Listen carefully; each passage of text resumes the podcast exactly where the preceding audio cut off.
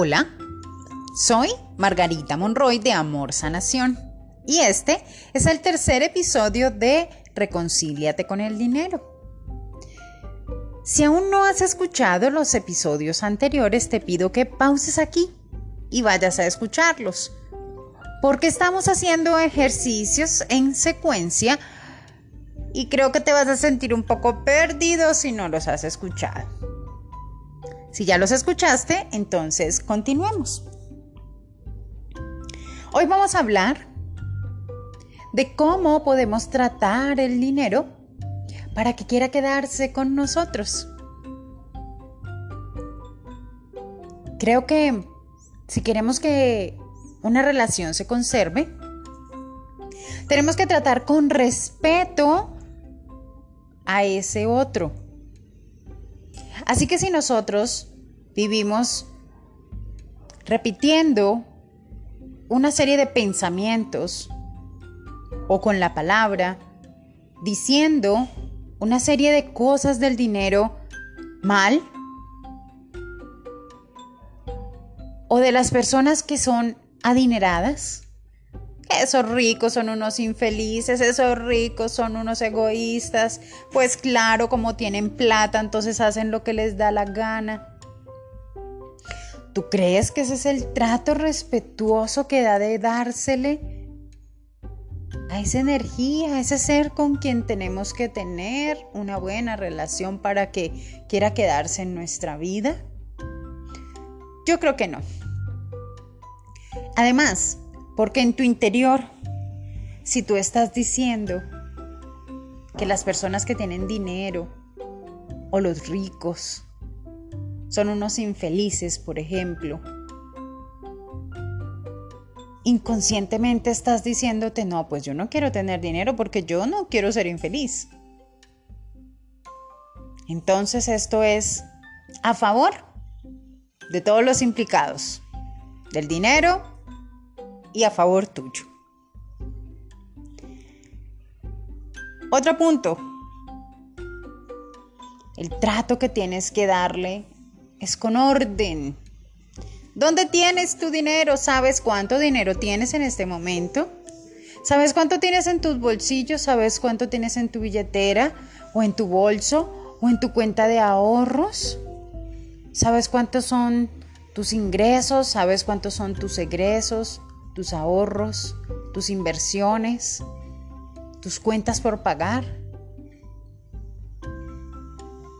¿O eres de los que tiene monedas en la mesa de noche, en la gaveta del escritorio, en el carro, eh, tienes un poquito de dinero en el bolsillo, cargas en la billetera, guardas en el bolsillo del bolso, tienes algo en la cuenta de ahorros, le prestaste a alguien y ni siquiera te acuerdas de cobrarle, eh, o esa plata ya se perdió, o no tienes ni idea cómo y dónde está tu dinero.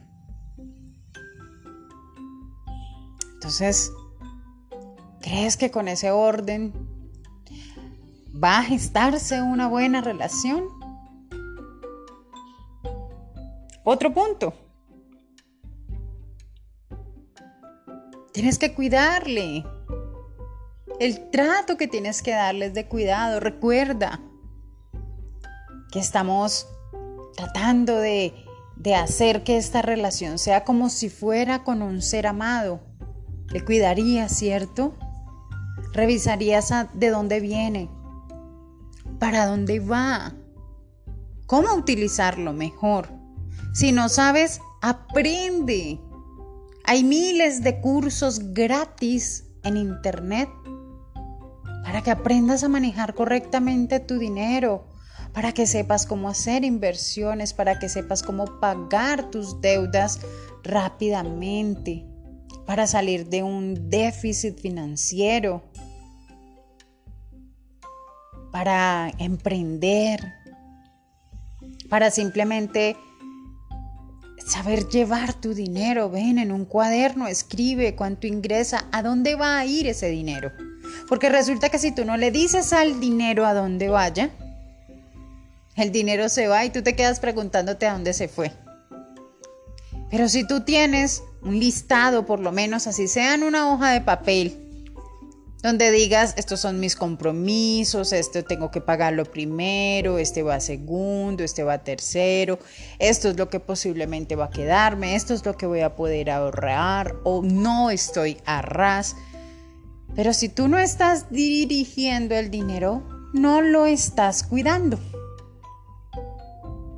Así que Miremos esta relación. Si tú no respetas, no ordenas y no cuidas el dinero, ¿cómo quieres que se sienta? El mensaje que tú estás dando acerca del dinero es, venga, usted no me importa. Usted no me interesa. ¿Crees que va a querer quedarse así contigo? Entonces, tampoco se va a multiplicar. Y creo que no se te será concedido el derecho de tener más dinero. Porque si tú no estás preparado para manejar un peso, ¿cómo va a ser cuando tengas 10? ¿Cómo va a ser cuando tengas 100? ¿Cómo vas a ser cuando tengas mil o cuando tengas un millón? Imagínate la locura. Si tienes monedas en este momento en muchas partes a la vez, ¿cómo será si tienes mucho dinero? Pues es como si Dios o el universo dice, venga, no. Primero hágase un cursito para aprender a manejar ese peso, a ver si puede manejar más y si no, ¿con qué derecho quiere más? Pide más. Así que bueno, la tarea del día de hoy es la siguiente. Vas a sentarte a revisar cuánto dinero tienes hoy en este momento. En tus cuentas, en efectivo, en tarjetas, en inversiones, personas que te deban, cosas por cobrar. Revisa cuánto tienes. Sabe cuánto tienes. Porque si la relación más importante de tu vida, ejemplo, es con tu mamá, yo creo que tú hoy sabes dónde está tu mamá. Sabes en qué estado está.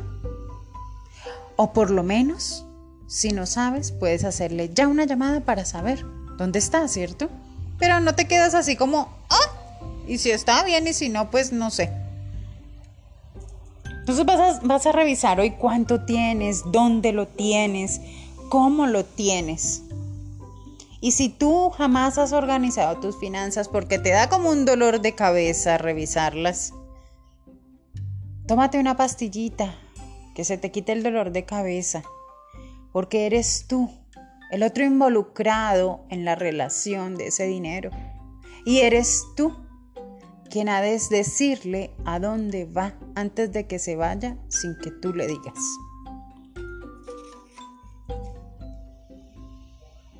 Ahora. Si tú en este momento estás en una situación crítica y no sé cómo trataste a ese dinero que se fue y no volvió, y dices, carajo, pero ¿qué voy a organizar si no tengo nada en este momento? Igual vamos a hacer el ejercicio. Igual, siéntate, haz la lista, ¿Cuáles son las cosas que, tengo que, que, dirigir? ¿Qué es lo que tengo que pagar? ¿Sí?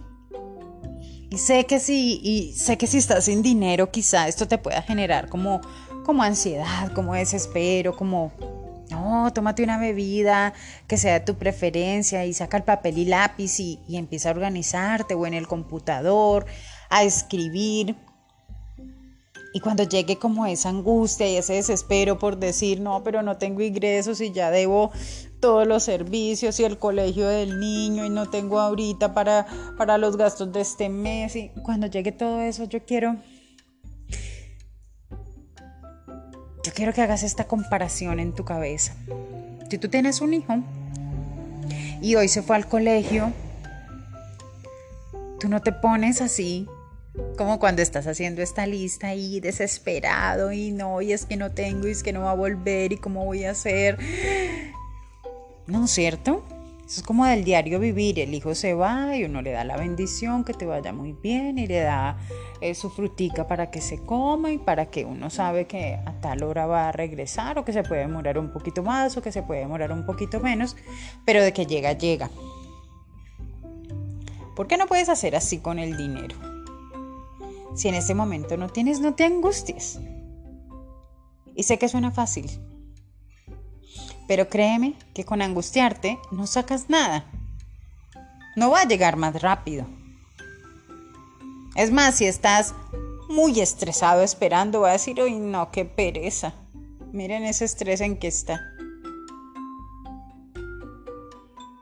Pero encárgate de plasmar a dónde vas a dirigir ese dinero cuando regrese, porque recuerda que el dinero hace un flujo constante de ir y venir y es infinito. Y si estás en esta situación, lo que te voy a decir es, suelta esa angustia y más bien abre tus brazos, abre tus ojos, abre tu corazón, abre tu pensamiento para que ese dinero regrese, porque ese flujo de ir y volver, yo creo que el dinero está ahí como golpeándote, ven, quiero entrar, ven, ya llegué, mira, soy para el recibo de la luz. Y tú tienes la puerta cerrada porque los pensamientos que se vuelven emociones en angustia, en tristeza, en desesperación, tienen una energía tan bajita. ¿Sí?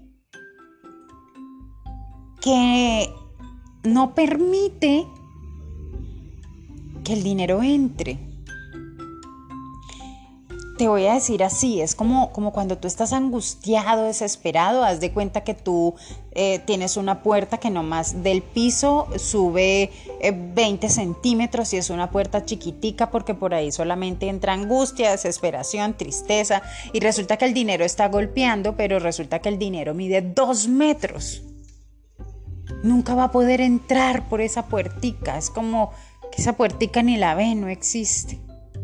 Si tú sueltas esa angustia, sueltas ese desespero, te relajas, confías en que ese dinero va a volver, empiezas a tratarlo bien, empiezas a cuidarlo, empiezas a ordenarlo, es como si esa puerta se va agrandando y se va agrandando y se va agrandando hasta que te empieza a ocurrir una idea o hasta que te sale un trabajo o hasta que puedes vender algo de esos productos que vendes y la puerta se vuelve de dos metros o hasta de más para que el dinero pueda entrar. Así que alíñate con el dinero, abre la puerta y siéntete merecedor de que esté en tu vida. Así que este es el ejercicio que te dejo para el día de hoy. Y te envío un fuerte abrazo. Nos vemos en el próximo episodio.